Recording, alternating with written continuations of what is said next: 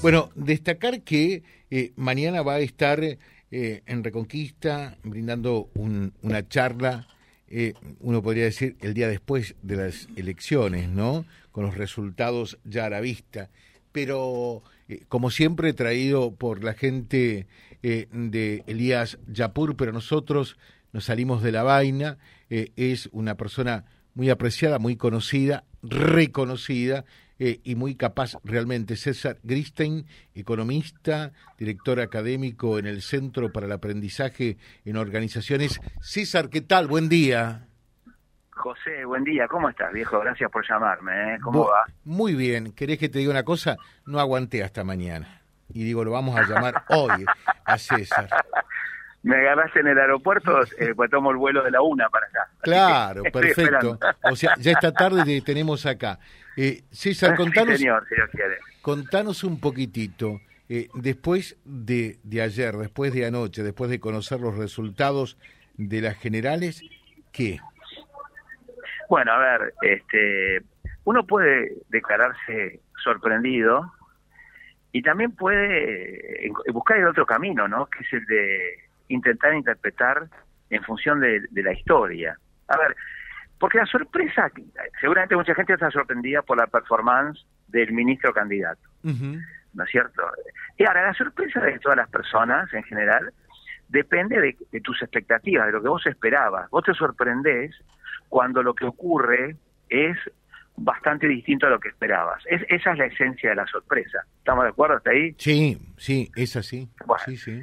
Entonces, cuando nosotros dijimos, bueno, la sorpresa que dio más en realidad es la sorpresa que nos dio a cada uno de los que esperábamos un resultado distinto.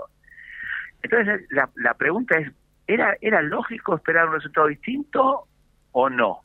Bueno, si vos mirás la historia, el peronismo hizo una de sus peores elecciones históricas, el peronismo, ¿no? Este, alcanzando un 36% en una elección general. Eso es muy bajo para el peronismo. Ahora, es muy alto para un ministro de Economía que se presenta como candidato con los números que presenta Massa. Entonces, este, uno tiene que decir, bueno, ¿cómo sigue esto? Porque lo importante es entender y, que, la vida sigue, que, los bares van a seguir abriendo, que, que, que, los techistas van a seguir subiendo a los techos, que el carnicero va a seguir vendiendo carne, que el plomero va a seguir arreglando la canilla, eh, el cuerito de la canilla. Esto va a seguir ocurriendo y cada uno de nosotros tenemos que pensar, bueno, en este nuevo escenario, ¿cómo nos acomodamos?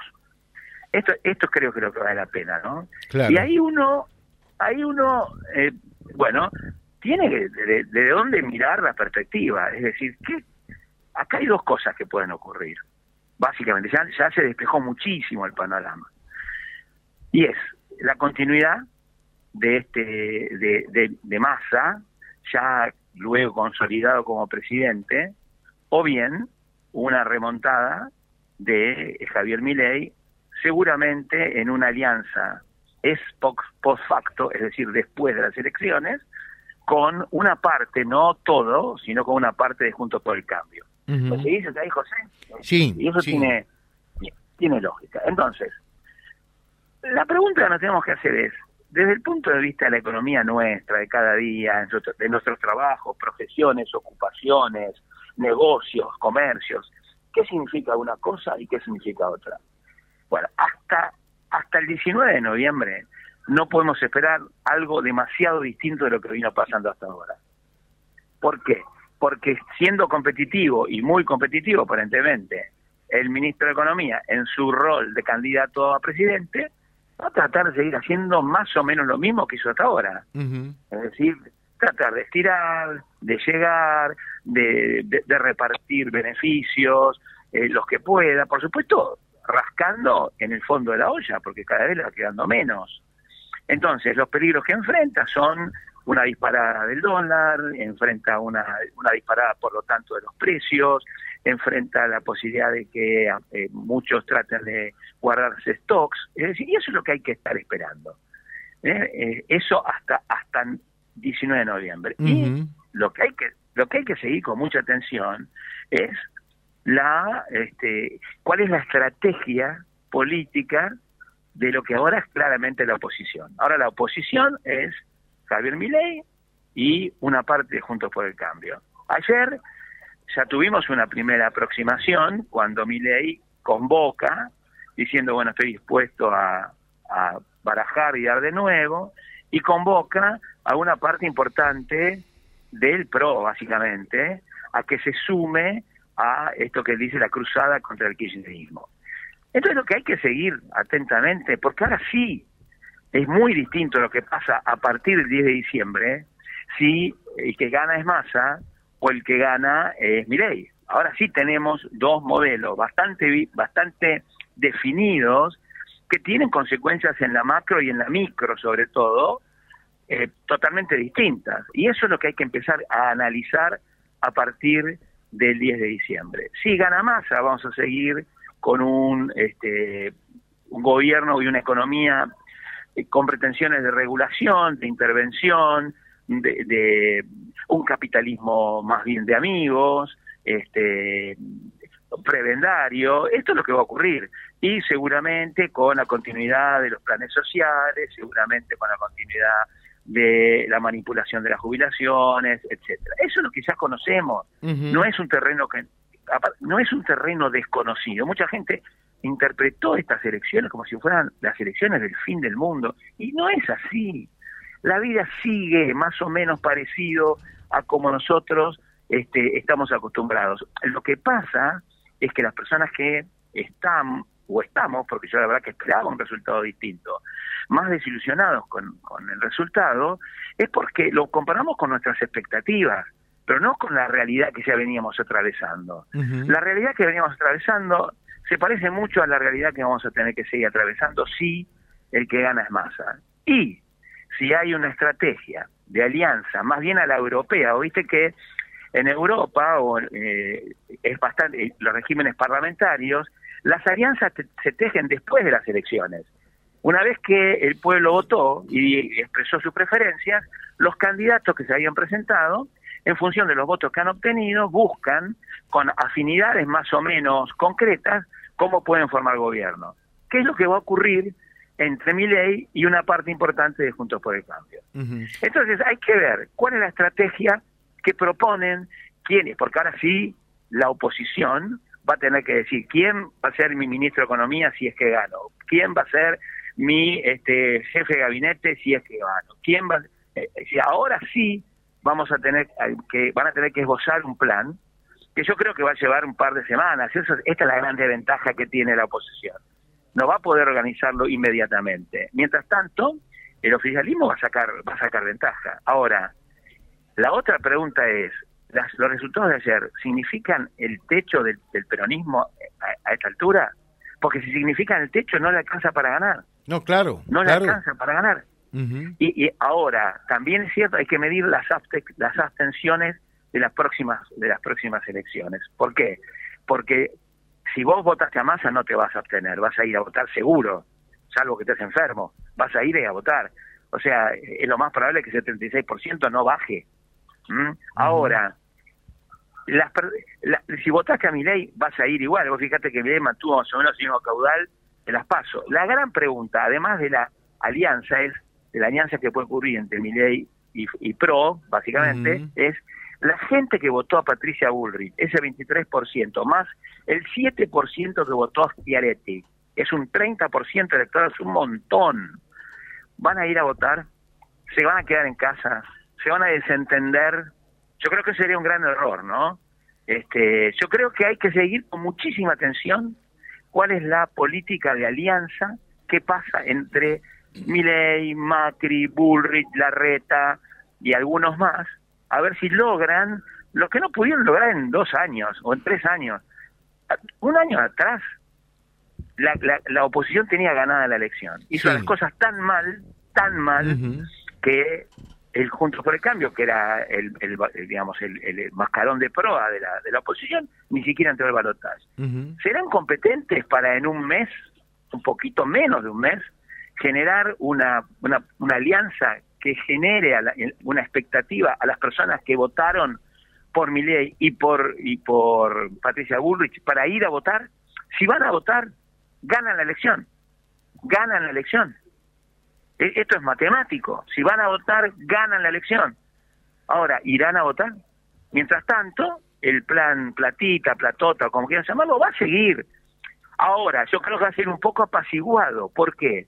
Porque Massa sabe que ahora tiene reales posibilidades de ganar. Claro. Y tampoco quiere hacerse una, bomba que le explote al mismo. Entonces, yo creo que vamos a encontrar un Massa un poco más, este, más lógico, digamos, más en caja, y, y eso puede hacer que algunas personas moderadas también se vuelquen a votarlo, es decir, que incluso suba la cantidad de votantes que lo que lo votaron en esta, en, esta primera vuelta.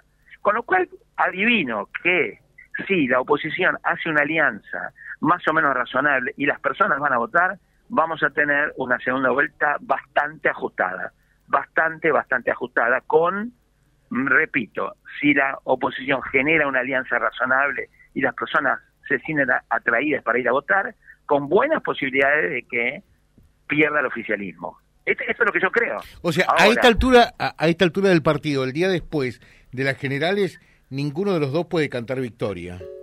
De ninguna manera. tienen un desafío enorme por delante. Más tiene el desafío de que la economía no se le desbarranque cuando todo, todo, todo es, está como Tupac Amaru, o sea, por todos lados tironeado, evitando desmembrarse. Y eso no cambió, eso sigue así. Y, y los efectos todavía están por notarse. Efectos que inevitablemente van a llegar hacia fin de año y en el verano. Lo que pasa es que en el verano ya va a haber otro nuevo presidente. ¿Me explico? Entonces, por supuesto que no puede, ninguno puede cantar victoria. Todo, y vas a ver que todos se disfrazan de más moderados, todos se vuelcan más al centro, porque ahí es donde pueden ir a pescar, tanto Massa como, en este caso, Milei. Entonces, eso es lo que hay que seguir. La campaña de lo que quede ahora va a ser fundamental y los acuerdos a los que alcance la oposición también son fundamentales. Massa, por supuesto, va a intentar también este, algún acuerdo con alguna parte remanente, ya sea de la Unión Cívica Radical que no va a votar a mi ley, eso también lo va a hacer, y va a, haber, va a haber una transversalidad parecida a la transversalidad del primer, del primer Néstor Kirchner, y eso es lo que creo que vamos a ver en los próximos 25 días. Ese, eso es el panorama que yo veo, José. En lo, en lo económico, eh, más o menos va a haber una continuidad de lo que hemos eh, venido viendo. O sea, eh, en definitiva, esta semana y de acá y hasta el, el, próximo 19 de noviembre, en la medida que a, a Massa le salga más o menos las cosas, mm, todo va a seguir más o menos como, como, vino ocurriendo hasta ahora, ¿no? Muy parecido, tal cual. Yo no, no, no creo que haya una devaluación, porque no, no le conviene, porque ya vio lo que le pasó. Entonces, a partir del 15 de noviembre va a empezar el, crawling peg. A lo mejor lo adelanta un poco. Eso de mantener el dólar fijo, el dólar fijo, a lo mejor lo adelanta un poco, porque se le va a escapar mucho la brecha. Entonces va, va a corregir, va a dar alguna excusa, va a decir que son imposiciones del, del Fondo Monetario, en fin, el discurso siempre no cargado de relato del kirchnerismo. Pero lo va a hacer, pero, pero no va a haber una brusca devaluación, no va a haber grandes cambios los comportamientos de, los agentes económicos van a ser más o menos lo mismo, porque todo el mundo está ahora desencillado hasta que aclare. Esta es la verdad. Claro. Entonces, ahora todo se juega en la política, todo se juega en la política. Y la economía va a ir acompañando, ya te digo, las perspectivas, porque ahora está todo mucho más claro. Ahora son dos, uno contra uno, es un mano a mano, en, el cual cualquiera de los dos puede, puede ganar la próxima elección. E, esto es lo que yo estoy esperando que ocurra en los próximos 20, 25 días. Buen vuelo a Reconquista, César. Fuerte abrazo. Gracias. Nos vemos si Dios quiere. ¿eh? Con todo gusto. gracias por llamarme. Con todo gusto, gracias. César Gristen, eh, bueno, que es consultor de Elías Yapur, una persona realmente eh, muy profesional, muy capa, diríamos, ¿eh? realmente con, con una claridad para transmitir conceptos formidables.